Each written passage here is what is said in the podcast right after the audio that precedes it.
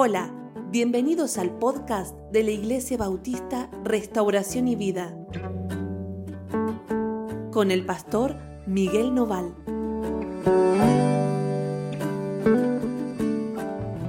Bueno, buenos días para todos, Dios los bendiga mucho. Estamos contentos de estar otra vez juntos, de compartir la palabra del Señor. Hoy sí, terminando nuestro tema de la oración es un tema que nos ha ayudado mucho, que ha sido eh, bueno y, seguramente sobre el que deberíamos profundizar muchísimo más. Pero bueno, no tenemos, no tenemos tanto tiempo y, mm, ¿no es cierto?, a partir de mañana o de la semana próxima vamos a, a comenzar un nuevo tema. ¿sí? Y es un tema hermoso que tiene que ver con la salvación de Dios. Pero hoy, que terminamos nuestro tema de oración, o de la oración, vamos a eh, leer un pasaje que nos va a hablar de la oración, especialmente en relación a la vida de la iglesia, ¿sí? la oración en relación no a, a nuestra oración personal, sino la oración en la vida o en medio de la vida de la iglesia. Y lo vamos a hacer en el libro de Santiago, capítulo 5, versículo 13 al 18. Santiago 5, 13 al 18. Vamos a leer juntos y si tenés tu Biblia ahí, acompáñanos en la lectura. Dice, ¿está alguno de entre vosotros afligido? Haga oración. ¿Está alguno alegre? Cante alabanzas. ¿Está alguno enfermo entre vosotros? Llame a los ancianos de la iglesia y oren por él ungiéndole con aceite en el nombre del Señor y la oración de fe salvará al enfermo y el Señor lo levantará y si hubiere cometido pecados le serán perdonados. Bueno, acá Santiago nos va a recomendar qué hacer en diferentes situaciones, situaciones en las que nos podemos encontrar en medio de la iglesia. Y evidentemente no todos en medio de la congregación estamos en la misma situación. Y a pesar de que no estemos en la misma situación que el otro, nosotros seguimos siendo parte de lo mismo, estamos unidos al Señor, tenemos una misma cabeza, un mismo Dios, ¿no? La escritura sobre la cual guiamos nuestra vida es la misma. El Espíritu Santo que trabaja en nosotros es el mismo. Pero a pesar de eso, nosotros podemos estar viviendo situaciones diferentes. Y yo puedo estar en una situación y mi hermano que está en el mismo cuerpo y está siendo guiado bajo el mismo Dios en otra situación diferente. Entonces, acá Santiago nos va a decir que nosotros dentro de la iglesia debemos aplicar determinadas soluciones o determinadas, a ver, determinadas eh, acciones según nuestra situación particular. Y entonces va a decir, si alguno está afligido, haga oración. La oración te va a ayudar mucho cuando vos estás en aflicción. A veces uno cuando está afligido, lo que hace es quedarse solo. Es como que mientras yo estoy mal, y esto lo he visto en mucha gente, ¿no? Mientras estoy mal no voy a la iglesia. Yo me acuerdo una vez, eh, en, una vez sola, nos pasó esto a nosotros. Con Laura habíamos tenido unas discusiones y estábamos, ¿no? Mal, así nos levantamos ese domingo, era un domingo, mal, peleamos, discutimos. Y entonces decidimos que porque estábamos mal no íbamos a ir al culto. Y ese, ese, tiempo era un tiempo donde la iglesia tenía culto a la mañana y culto a la noche. Y entonces eh, nosotros, a ver, aparte como parte de la adoración, porque siempre estuvimos en relación con la adoración, íbamos a los dos cultos. Pero esa mañana decidimos no ir a la iglesia y eh, no, no recuerdo otra situación en la que hayamos decidido lo mismo. Normalmente éramos muy regulares en nuestra asistencia. Pero bueno, estábamos mal. ¿no? Y sentíamos que estar mal nos justificaba para no estar en el culto. Y entonces no fuimos, pero fuimos a la noche, ¿no? Incluso estando mal todavía, fuimos a la noche. Y me acuerdo que nos, nos llamó nuestro pastor Y entonces dice, ¿por qué no vinieron a la mañana? Y bueno, porque estábamos mal. Y entonces él nos dijo algo que hasta hoy recordamos y que nos ha ayudado mucho y que ahora lo predicamos. Y es que cuando uno está mal, no va a mejorar quedándose lejos del Señor. Si vas a mejorar, va a ser cerca del Señor.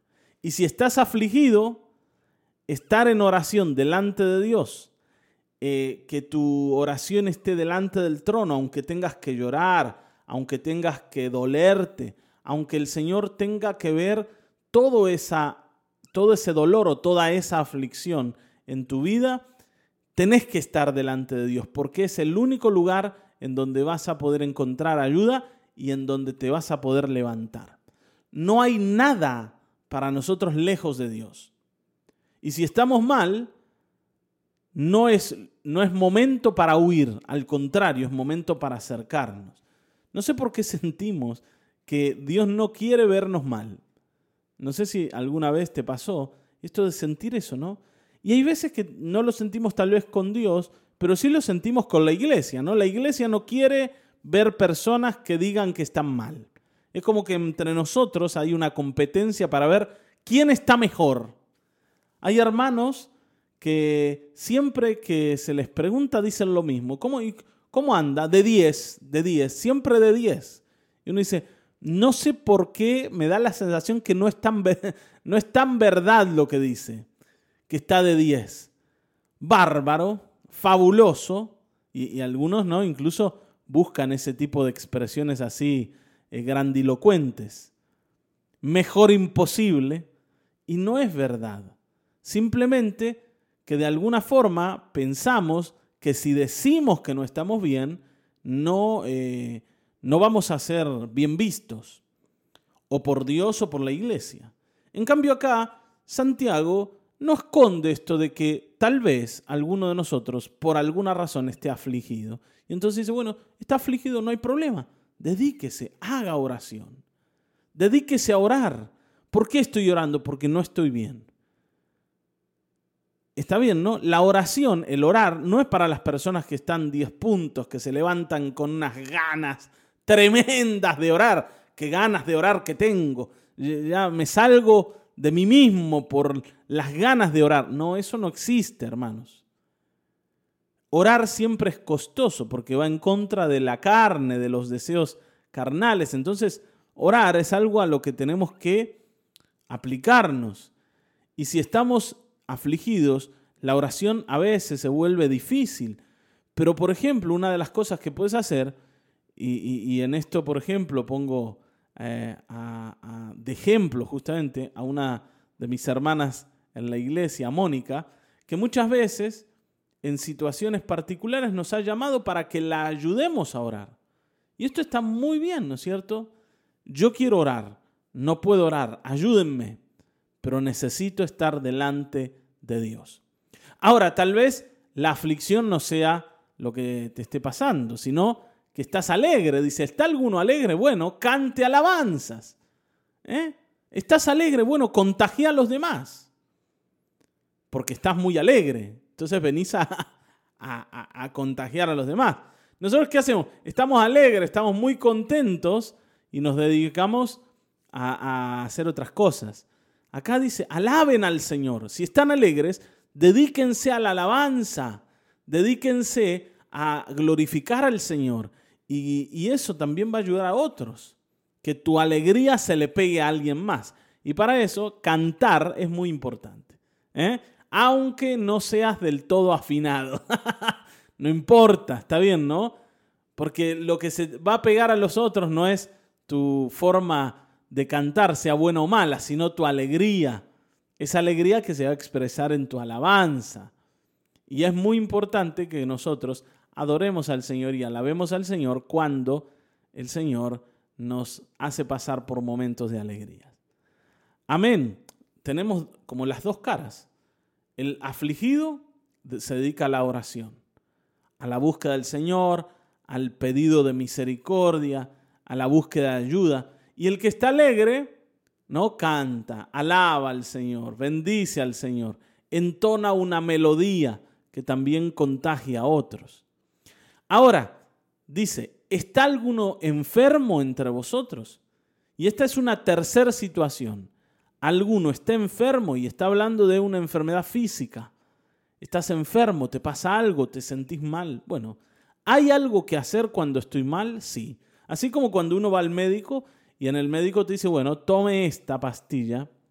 Si usted toma esta pastilla, ¿eh? una a la mañana, una a la noche, se va a sentir mejor. Bueno, acá Santiago nos da una, ¿no? una metodología espiritual dentro de la congregación. Por eso digo que es muy importante que yo sea parte de la iglesia. Porque la iglesia activamente trabaja para que yo también mejore, no solo el Señor. A veces nosotros hemos entendido lo siguiente, que solo la ayuda solo viene de Dios. Y no, la ayuda también viene de la iglesia, que usa lo que el Señor le ha dado para construir a los que no a los que están dentro de la congregación. La Biblia dice que los dones de la iglesia son para la edificación del cuerpo de Cristo. Que los ministerios en la iglesia son para la edificación del cuerpo de Cristo, para dárselo a, otros y, ayudarlos con eso. Entonces, si estás enfermo, es muy importante que vos, vamos a decir, le pidas a la iglesia que ore por vos. Y como dice, dice, llame a los ancianos de la iglesia. ¿Quiénes son los ancianos de la iglesia? Bueno, son los que lideran en la iglesia, de alguna manera. Y cuando hablo de liderar, no hablo de posiciones ni de cargos, ni de títulos. Hablo de aquellos que en la iglesia, por ejemplo, son los que guían a los demás a la fe. El Señor ha puesto en la iglesia personas que ayudan a otros y, tienen esta característica. Normalmente no, eh, esto lo podemos encontrar en los pastores de la iglesia, porque bueno, están ahí para ayudar, están ahí para construir. Pero también hay otras personas, ¿no es cierto?, que han desarrollado una vida delante de Dios de profundidad espiritual que también pueden ayudar. Entonces dice acá, bueno, llámenlos a ellos. Santiago en este caso no nos va a hablar de los médicos, ¿sí? Y no quiere decir que no hay que ir al médico, al contrario, tenés que ir al médico, ¿no? Por las dudas, si alguno dice, bueno, entonces, como, como están los pastores o están los hermanos de la iglesia, los ancianos, al médico no voy. No, no, no, tenés que ir al médico, porque eso es lo, lo que conviene, ¿no es cierto? Y, es lo que hay que hacer, ¿sí? Pero además de ir al médico, vos llamá a las personas de la iglesia, a los ancianos, a los pastores, para que también ellos te ministren o te administren de las riquezas espirituales que la iglesia tiene para ser sanado. Porque acá Santiago nos enseña que hay una tarea de la iglesia muy importante en la oración para sanidad sobre las personas. Y hay una manera de hacerlo, dice acá, que es la de la unción con aceite. ¿Qué es esto de la unción con aceite? Bueno, la unción con aceite tiene como, como dos, dos, básicamente, ¿no? Y podríamos hablar más, pero vamos a, mencionar dos, em, dos referencias. La primera es que cuando una persona se, se hería, ¿sí? se, se lastimaba, se le ponía aceite en la herida para suavizar la herida. Y entonces el aceite hacía que la persona sienta menos dolor, menos molestia sobre esa herida que se había ocasionado. Esa es la primera. Y la segunda cosa es que el aceite representa la acción del Espíritu Santo sobre las personas. Entonces, cuando nosotros tomamos aceite y ungimos a alguien, estamos colocando, estamos usando algo natural para reflejar una realidad espiritual. Estamos poniendo aceite sobre la cabeza de la persona y, bueno, y acá claro, porque algunos dicen, bueno, hay que ungir con aceite, entonces le tiran un bidón de aceite a la persona sobre la cabeza. No, no, no es necesario, porque más aceite o menos aceite no hace la diferencia. Está bien, ¿no? Y esto también lo hemos visto. Hay, hay, iglesias, ¿no? Eh, y esto uno lo ve por internet, que bidones de aceite le vacían a una persona en la cabeza para eh, orar por ellos para que sean sanados. Bueno, vuelvo a decir, no es necesario. El, el uso del aceite es una cuestión simbólica de, como digo, la acción del Espíritu. Y nosotros invocamos al Señor Jesucristo y la acción de su Espíritu Santo para que esa persona sea sanada. Y no solo eso, fíjense, dice, y si hubiere cometido pecados le serán perdonados. Por eso, hermanos, estar en medio de la congregación es muy importante. Por ejemplo, Juan nos enseña que cuando estamos juntos delante del Señor, el Señor nos limpia de todo pecado. Y esto tiene que ver con ser parte de la iglesia. A veces, vuelvo a decir, nosotros pensamos que podemos vivir un evangelio individual, particular, yo solo, en mi casa. ¿Por qué? Porque no, porque yo en la iglesia no me siento cómodo. Porque en la iglesia, la verdad, no encontré, no encontré, no me encontré a gusto, no encontré una iglesia que me haga sentir bien. Y sentimos que esa es una, una buena excusa, ¿no? Para estar en casa. Hoy estamos cada uno en su casa por una cuestión de fuerza mayor, pero no porque no entendamos del valor que es poder estar en medio de la iglesia. Y, esto tiene que afirmarse en nuestra vida de una vez, por todas. Porque esas excusas que ponemos son eso, son excusas, nada más. Pero estar en medio de la iglesia y que haya hermanos que se preocupan por mí, a quien yo pueda recurrir, que puedan venir y orar, que puedan venir y ungirme con aceite, para mí es central. Porque dice, hasta mis pecados van a ser perdonados. Cuando yo busco al Señor por, las, por los caminos o por los carriles correctos. Está bien, ¿no? Porque yo me, cuando, cuando busco a alguien para que ore por mí, me pongo bajo la autoridad de esa persona, ¿sí? Me, me someto, me humillo y, y reconozco mi necesidad. Entonces, esto es algo agradable delante de Dios. Y tiene que ver con lo que sigue diciendo. Dice, confesaos vuestras ofensas unos a otros y orad unos por otros para que seáis sanados. La oración eficaz del justo puede mucho. Una de las cosas que menos hemos practicado como cristianos es esto. El confesarnos las ofensas unos a otros. Dice, y orar unos por otros para que seáis sanados. Y acá también, ¿no? Eh, cuando uno lee esto, nos deja la idea detrás de que muchas de nuestras enfermedades son producto de que de nuestros pecados. Muchas enfermedades son producto de los pecados, porque acá Santiago ¿no? establece, ¿eh? construye una relación entre la enfermedad y el pecado. Dice, el Señor lo va a sanar, pero lo va a perdonar. Y después dice, y ustedes hagan esto continuamente, confiesen y oren, y el Señor los va a sanar. Acá necesitamos entender que mi hermano es, a ver, es mi ayuda, es mi amigo para esto.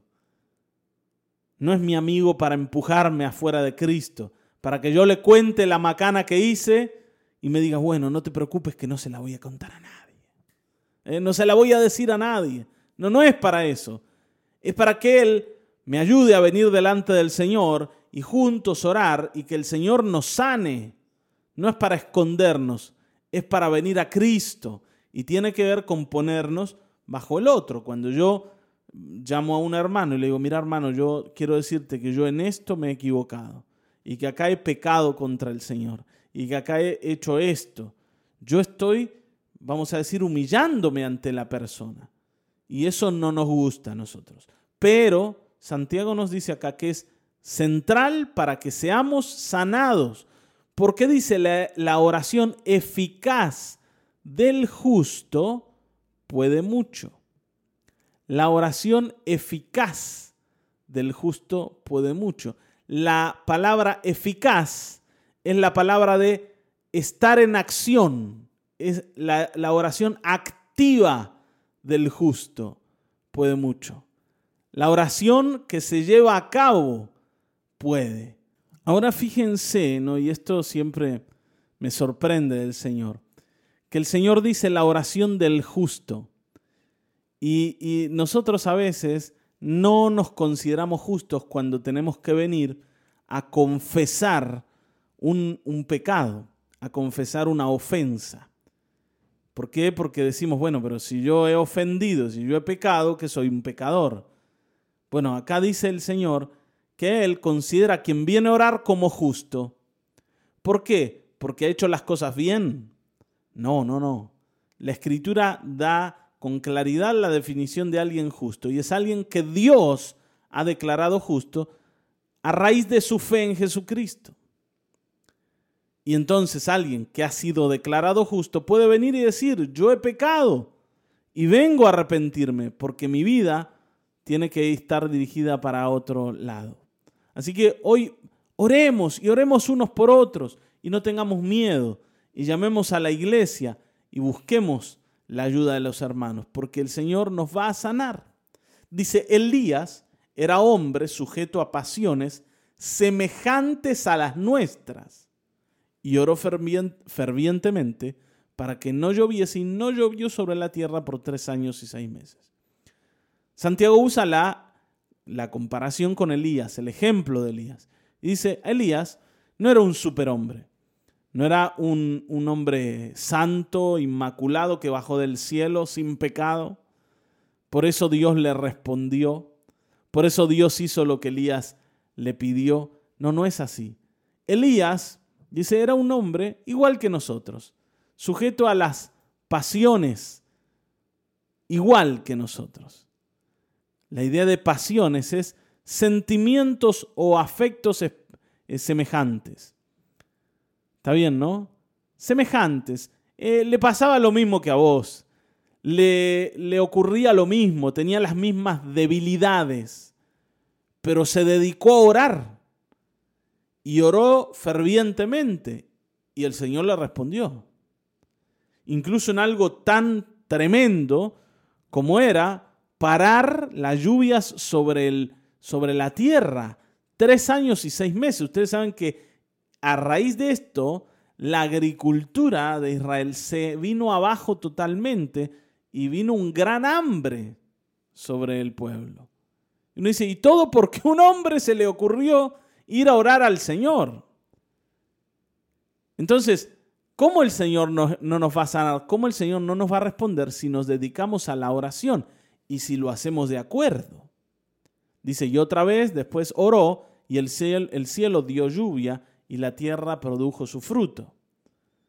Tanto para detener la lluvia como para hacer que la lluvia eh, vuelva a su normalidad, el Señor escuchó a Elías entonces, el Señor te va a escuchar, el Señor te va a oír, pero hoy tenés que entender que es muy importante dos cosas. La primera es hacer lo que tenemos que hacer. Si nos tenemos que dedicar a la oración, a la oración.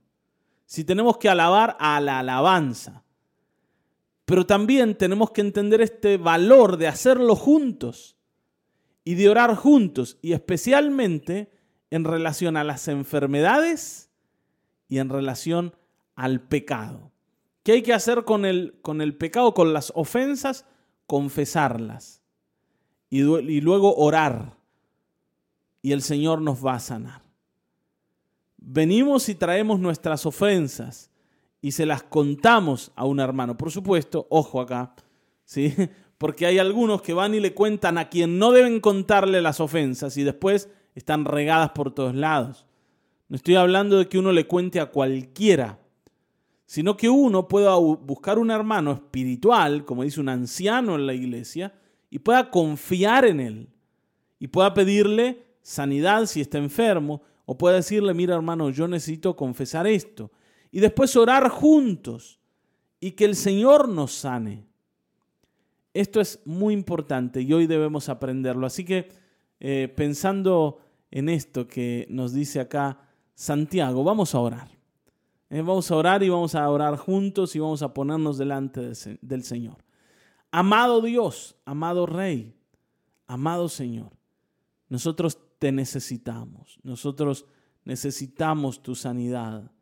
Mira que hay muchos hermanos en medio nuestro angustiados, muchos, Señor, en dolor, muchos desesperados. Hay otros llenos de alegría y de gozo por cosas que están viviendo. Pero Señor, sea como sea que estemos, nosotros venimos a ti y recurrimos a ti porque eres nuestro Dios. Mira a aquellos que están enfermos y a aquellos, Señor, que han pecado. Te necesitamos, necesitamos tu sanidad, necesitamos, Señor, tu perdón, tu restauración. Actúa en favor de la iglesia, Padre bueno. Y venimos en acuerdo a orar. Me sumo a la oración de cada uno de mis hermanos para que tú oigas y tú sanes. Señor, tu palabra nos asegura de que si te buscamos y nos volvemos a ti, tú vas a sanar nuestras vidas, tú vas a sanar nuestra tierra. Y por eso hoy con confianza hacemos esto. En el nombre de Jesucristo. Amén. Amén. Amén. Hasta aquí hemos llegado. Nos volveremos a encontrar en el próximo episodio de Mañanas de Restauración y Vida. Dios te bendiga.